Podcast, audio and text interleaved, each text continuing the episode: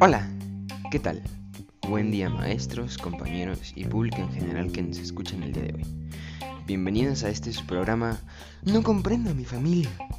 Nosotros somos el equipo Umizumi y les hablaremos acerca de los nuevos modelos de la familia. Así es, y no, no es lo que están pensando, no hay modelo 2021 todo equipado con asientos de piel, no, no, no, que los hijos ya laven trastes, Nel. Esto se refiere más que nada a la forma en la que actúan las familias.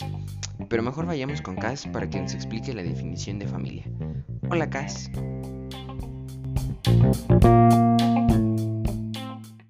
Hola Jesús y público Radio Escucha. Quédense escuchar esta información importante, así que comencemos. Primero que nada, ¿qué es la familia?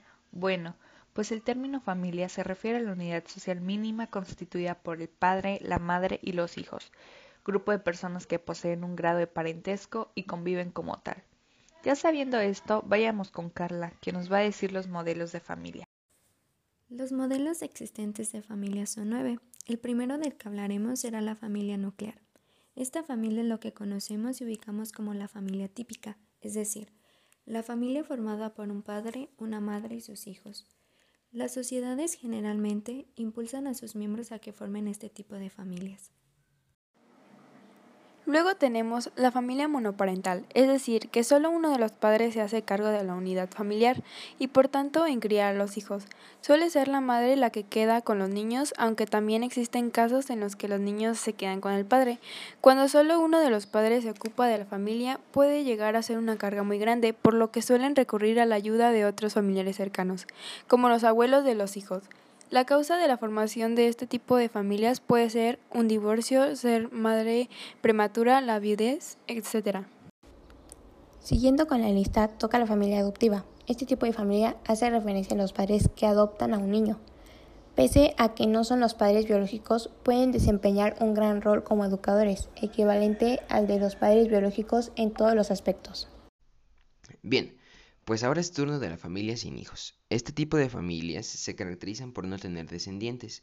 En ocasiones la imposibilidad de procrear de los padres lleva a estos a adoptar un hijo. Pero en cualquier caso, podemos perfectamente imaginar una familia en la que por un motivo u otro no haya querido o podido tener hijos.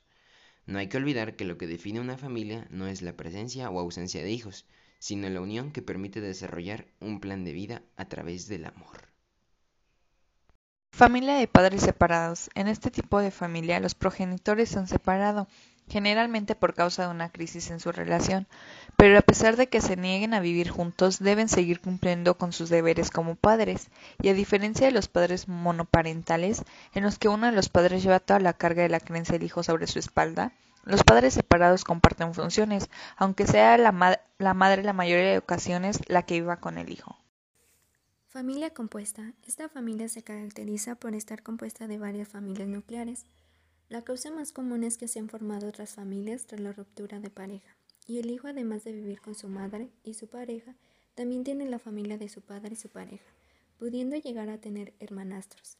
Se trata de un tipo de familia más común en entornos rurales que en urbanos, especialmente en contextos en los que hay bajos recursos.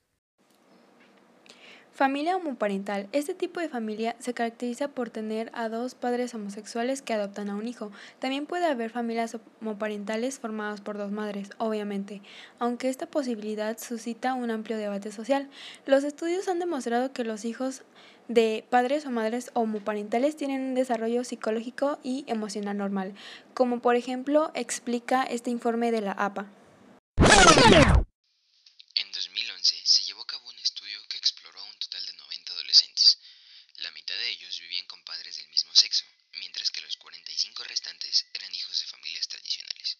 Se analizaron algunos factores de su vida diaria y su desempeño académico al igual y se reportó que ambos grupos obtenían resultados simétricos con el apunte de que los hijos de padres homosexuales tenían unas calificaciones académicas ligeramente superiores.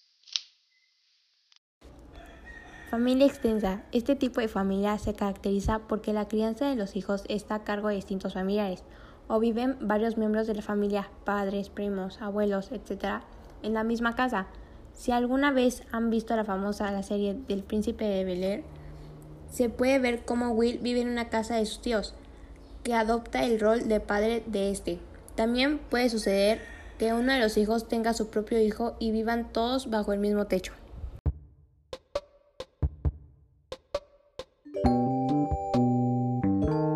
Bueno, pues para terminar este placentero programa podemos concluir en que existen muchos tipos de familia y podemos tener más en el futuro por la movilidad de la sociedad pero es esencial comprender que una familia no la hacen los libros, no hay instrucciones para seguir.